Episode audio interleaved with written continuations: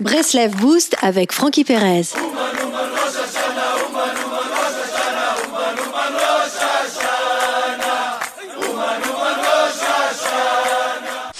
Lorsque tu vois une personne mal agir devant toi, à ton avis, qu'est-ce que Hachem, Dieu, attend de toi? Hachem a créé des tribunaux célestes. A-t-il besoin de toi pour la juger toi aussi dans ton cœur? Hachem attend ta prière. Il veut de toi que tu pries pour cette personne afin que le tribunal céleste lui envoie les forces pour se repentir.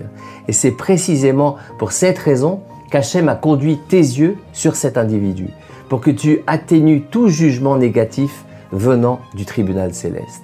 Sais-tu pourquoi les, eaux du déluge sont appelées les eaux de Noah? S'agit-il d'un parfum? Eau de Noah, le parfum des justes?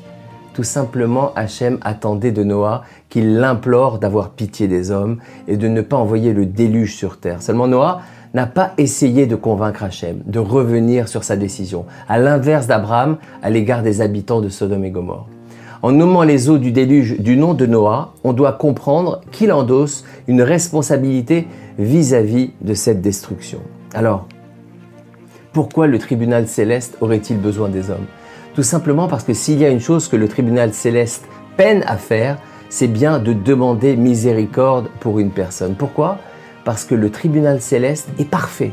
Et tout le mal réalisé par une personne est inscrit devant lui. Comment pourrait-on gracier un individu lorsque tous ses méfaits sont étalés devant un tribunal parfait?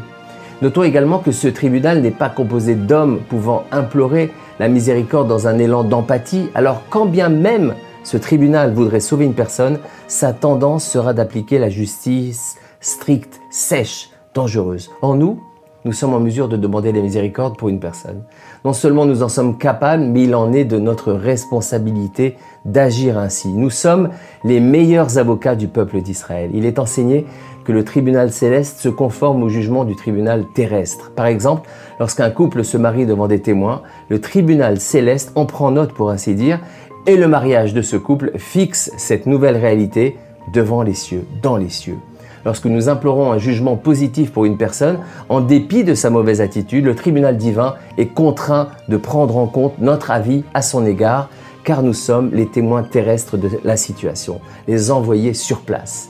Dans l'éventualité où le tribunal fixerait qu'un juif mérite un mauvais décret, juger une personne sous le regard du digne, de la rigueur, revient à confirmer le jugement céleste et à sceller sur elle une sentence fatidique. En revanche, faire tout ce qui est en son pouvoir pour demander miséricorde pour cette même personne reviendrait à la sauver d'un mauvais décret.